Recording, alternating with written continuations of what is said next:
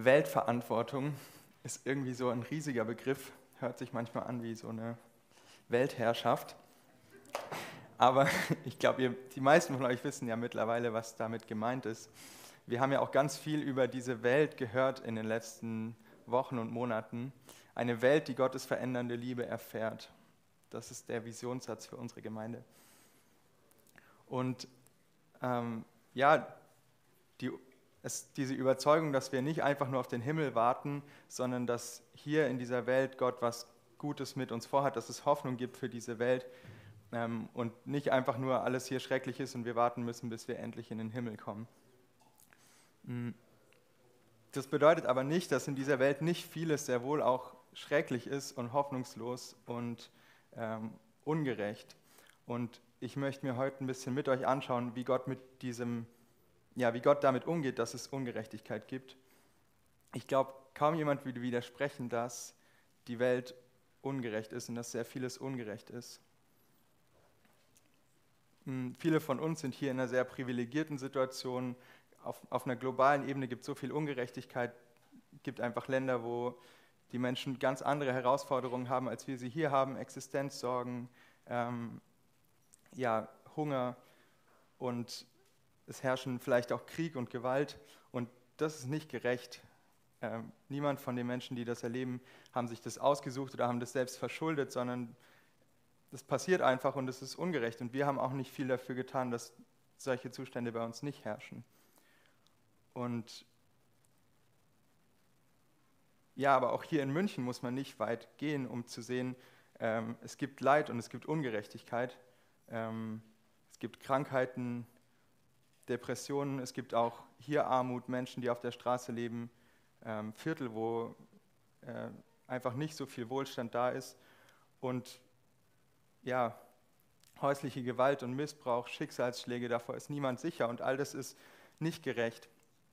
Und da stellt sich schon manchmal die Frage, ist Gott da eigentlich gleichgültig im Angesicht von der Ungerechtigkeit oder wie schaut er da drauf? Wie schaut er auf diese Welt, die voller Ungerechtigkeit ist?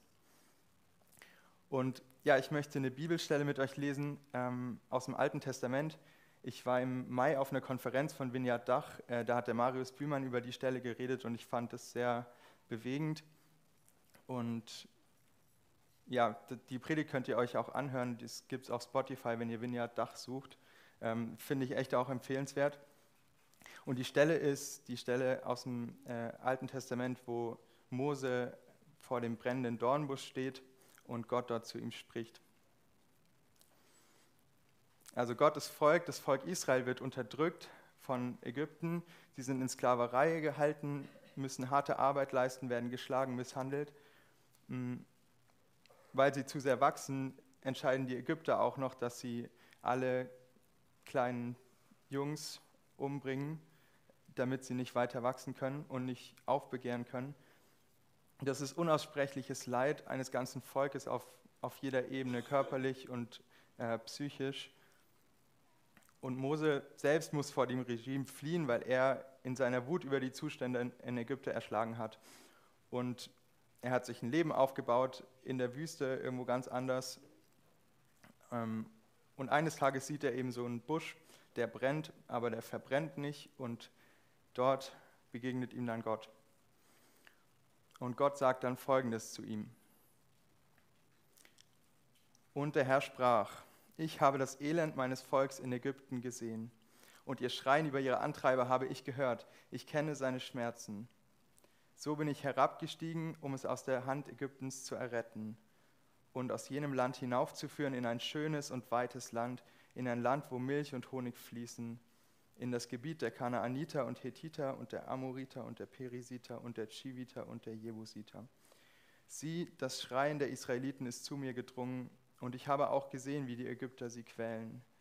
Und nun geh, ich sende dich zum Pharao, führe mein Volk, die Israeliten, heraus aus Ägypten.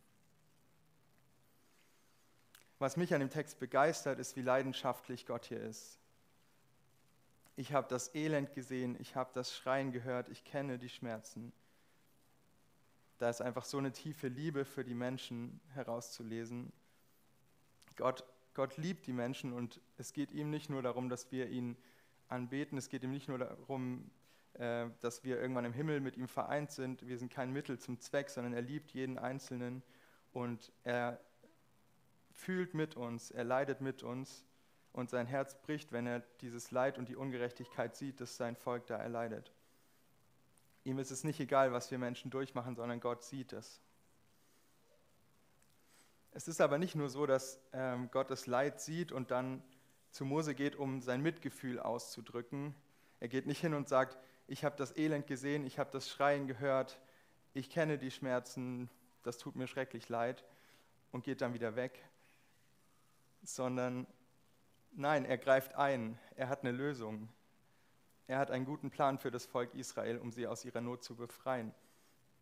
Und ja, er sagt, so bin ich herabgestiegen, um es aus der Hand Ägyptens zu erretten, aus jenem Land hinaufzuführen in ein schönes und weites Land, ein Land, wo Milch und Honig fließen.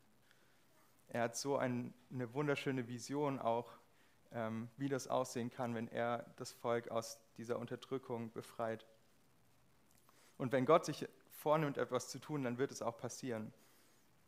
Ich finde es umso erstaunlicher, wie er das dann anstellt, dass er das Volk aus der Gefangenschaft befreien will. Er macht es nämlich nicht einfach selbst, indem er alle Ägypter tot umfallen lässt oder die in eine Schockstarre verfallen und dann spricht er vom Himmel und sagt zu dem Volk, jetzt geht dahin oder jetzt geht dahin, sondern er entscheidet sich, Mose zu senden. Und er sagt, nun geh, ich sende dich zum Pharao, führe mein Volk, die Israeliten, heraus aus Ägypten. Warum genau Mose? Ich weiß es auch nicht und Mose selbst wusste das auch nicht. Er hat tatsächlich erstmal versucht, Gott davon zu überzeugen, dass er nicht geeignet ist. Ähm, aber Gottes Antwort ist einfach ganz schlicht, ich werde mit dir sein. Ich finde, was man daraus herauslesen kann, ist, dass es eigentlich gar nicht so wichtig ist, was Mose kann oder was Mose nicht kann oder wer Mose ist, sondern Gott macht das schon und, und Gott entscheidet sich einfach, Mose dafür zu gebrauchen. Und Gott war sich schon, bevor er Mose gefragt hat, sicher, dass er das machen wird äh, und dass, dass das funktionieren wird. Und so geht die Geschichte dann auch weiter. Gott befreit das Volk Israel tatsächlich aus der Gefangenschaft. Ähm, es passieren Wunder, große Dinge, aber sehr wenig von dem, was da passiert hat, jetzt kann man wirklich Mose zurechnen. Also Gott ist derjenige, der handelt. Hm. Mose gehorcht einfach. Und ich glaube, dass das nicht nur für Mose gilt, dass Gott ähm, Menschen gebraucht, um der Ungerechtigkeit in der Welt zu begegnen, sondern ich glaube, dass, dass das Gottes Plan ist. Er sieht die Ungerechtigkeit und er sieht das Leid. Er hat Mitgefühl und er möchte dem begegnen, indem er Menschen sendet, ganz normale Menschen. Und ich möchte noch eine Stelle aus Jesaja mit euch lesen, in der das noch mal ein bisschen greifbarer wird, wie Gott sich das wirklich vorstellt, dass jeder Einzelne von Gott gesendet ist, um der Ungerechtigkeit zu begegnen. Da steht, lasst die zu Unrecht Gefangenen frei und gebt los, die ihr unterjocht habt. Lasst die Unterdrückten frei. Zerbrecht jedes Joch. Ich möchte, dass ihr euer Essen mit den Hungrigen teilt und heimatlose Menschen gastfreundlich aufnehmt. Und wenn ihr einen Nackten seht, dann kleidet ihn ein. Öffne dem Hungrigen dein Herz und hilf dem, der in Not ist. Gott ist so leidenschaftlich hier, leidenschaftlich für Gerechtigkeit. Und ich bin mir sicher, das ist, weil er uns Menschen so sehr liebt. Man kann hier echt spüren, dass er so ein Herz hat für die, die Unrecht erfahren. Ähm, so ein Herz für die Unterdrückten, die zu Unrecht Gefangenen, die Hungrigen, die Heimatlosen. Und er macht hier deutlich, dass es die Aufgabe von uns Mitmenschen ist, uns dieser Menschen anzunehmen. Der Kontext zu der Stelle ist, dass das Volk eigentlich versucht, Gott zu suchen und sie fragen ihn täglich, wollen seine Wege kennenlernen, sie fasten, ähm, aber irgendwie merken sie, Gott begegnet ihnen nicht so wirklich oder beachtet sie nicht. Und daraufhin erklärt ihnen Gott, warum, es, warum er sich ihnen nicht zeigt und er sagt, mir gefällt euer Fasten nicht, weil ihr Menschen unterdrückt, weil ihr eure Augen verschließt vor dem Leid, ähm, das, das eure Mitmenschen haben. Also für Gott ist es unheimlich wichtig und er fordert es hier auch ein Stück weit von uns und sagt ganz klar, dass es nicht in Ordnung ist, wenn wir gleichgültig sind bei dem Leid von anderen oder wenn wir selbst auch dazu beitragen, dass Ungerechtigkeit verstärkt wird. Es geht hier aber, glaube ich, nicht darum, dass wir jetzt wieder ganz viel machen müssen, weil wir sonst keine guten Christen sind, sondern das ist Gottes Liebe und dass wir Gottes Liebe für die Menschen immer mehr zu unserer eigenen machen und uns zur Verfügung stellen, wo er uns gebrauchen will. Ich, mir hat es echt geholfen, hier Gottes Herz zu verstehen und zu verstehen, dass es, ähm, er geht hier hart mit den Menschen auch ins Gericht, aber das ist, weil er Menschen so sehr liebt und weil er Ungerechtigkeit nicht erträgt. Mm, und ja, ich, das hat Jesus auch vorgelebt.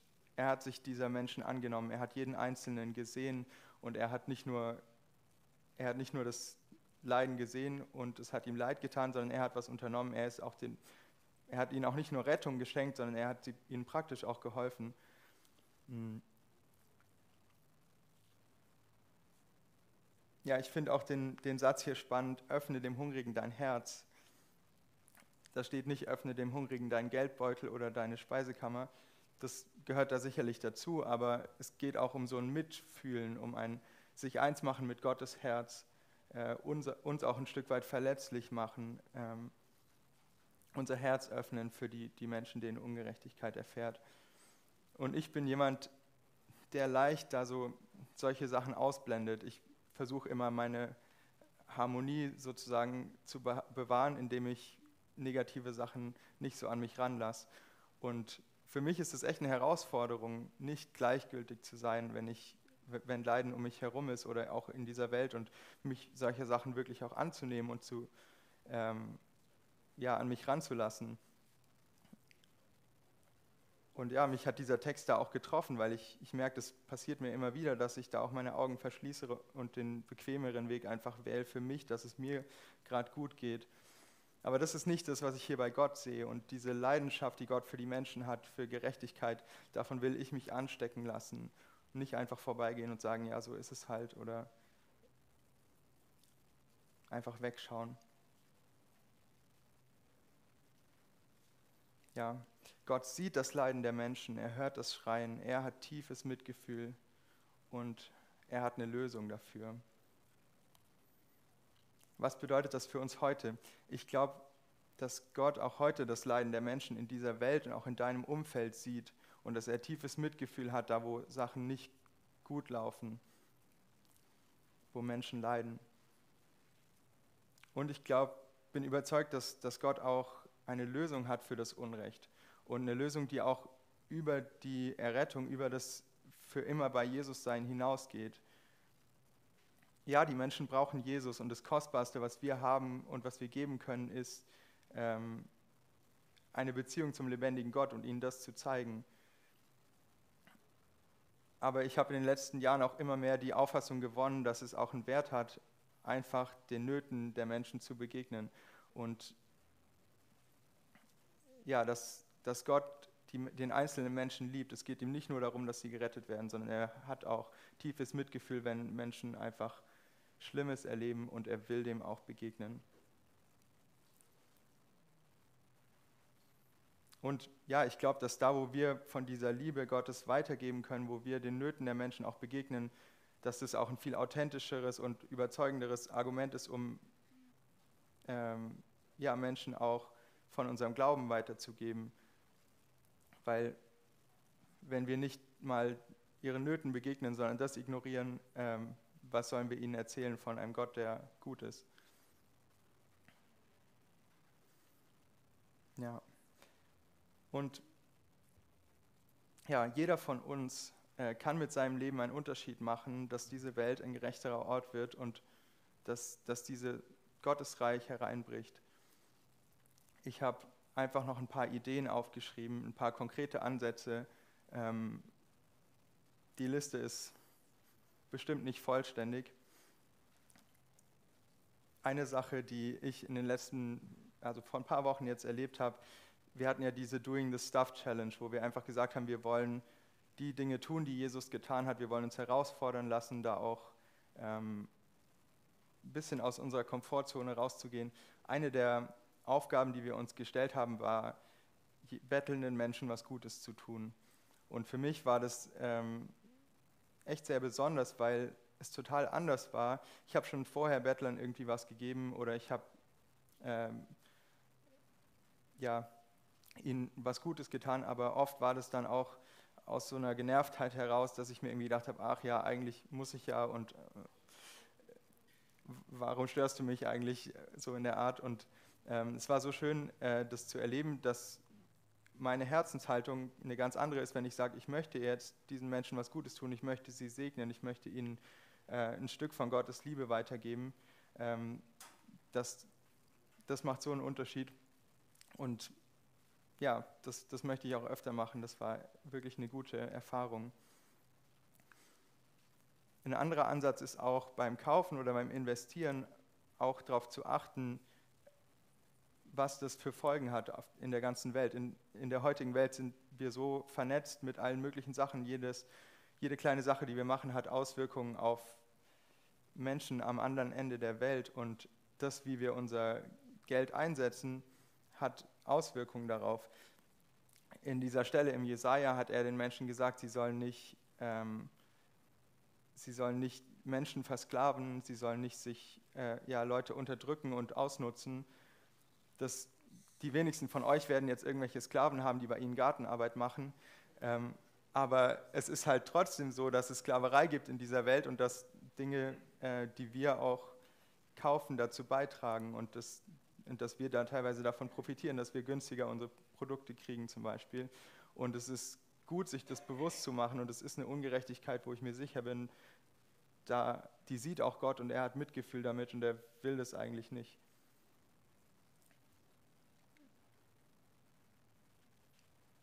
Eine andere Sache ist zum Beispiel Zivilcourage zu haben, dass wir, wenn wir konkrete Not auf der Straße irgendwo erleben, dass wir dann einschreiten, dass wir nicht wegschauen oder ähm, denken, das wird schon irgendjemand anders machen, äh, sondern dass wir den Mut haben, nicht uns in Gefahr zu bringen, aber einfach ähm, da zu sein, Notarzt zu rufen oder was auch immer. Ja, einfach mit unserem Leben uns so zu leben, dass wir anderen dienen und dass wir offen sind auch für die Nöte von anderen. Gastfreundschaft, Großzügigkeit, Hilfsbereitschaft. Und ich glaube auch Engagement für soziale oder politische Initiativen. Wir, manchmal denkt man so als Christ, man darf sich nur äh, für Gemeinde oder für christliche Sachen engagieren, aber es gibt ich glaube, wir dürfen uns auch politisch engagieren, wir dürfen uns auch für Initiativen engagieren, die sich gegen eine bestimmte Ungerechtigkeit einsetzen. Und es hat auch einen Wert, ähm, wenn es jetzt da nicht darum geht, ähm, dem Menschen das Evangelium zu bringen. Ja. Gott sieht das Leiden der Menschen, er hört ihr Schreien, er hat tiefes Mitgefühl. Er greift ein, indem er uns sendet. Ich möchte jetzt einfach noch eine kurze Zeit haben, wo jeder Einzelne drüber nachdenken kann und auch Gott fragen kann, ähm, wo er uns herausfordern will, wo so eine Not in deinem Umfeld ist, die er sieht, wo er Mitgefühl hat und wo er eingreifen möchte und wo er vielleicht auch dich gebrauchen möchte.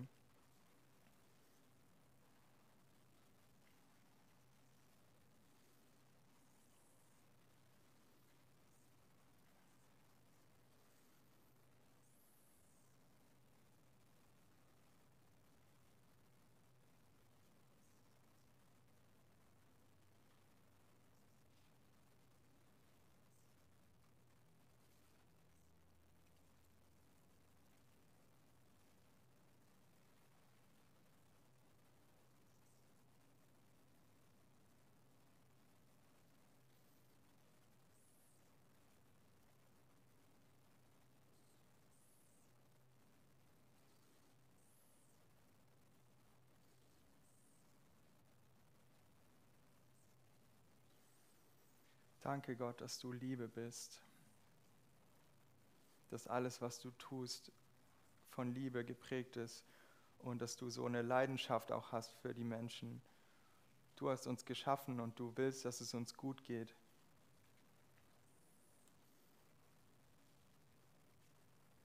Und danke, dass wir auch Teil davon sein können, dass wir Teil von deinem Plan mit dieser Welt sein dürfen und uns auch da gebrauchen lassen können von dir, um den Nöten zu begegnen. Hilf uns da auch, wo wir, wo wir gleichgültig sind, wo wir unsere Augen vor Dingen verschließen. Sprich du das an durch deinen Geist. Und hilf uns da einfach zu leben nach deinem Herzen.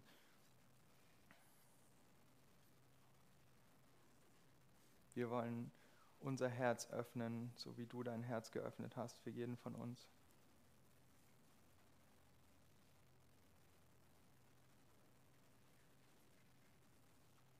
Amen.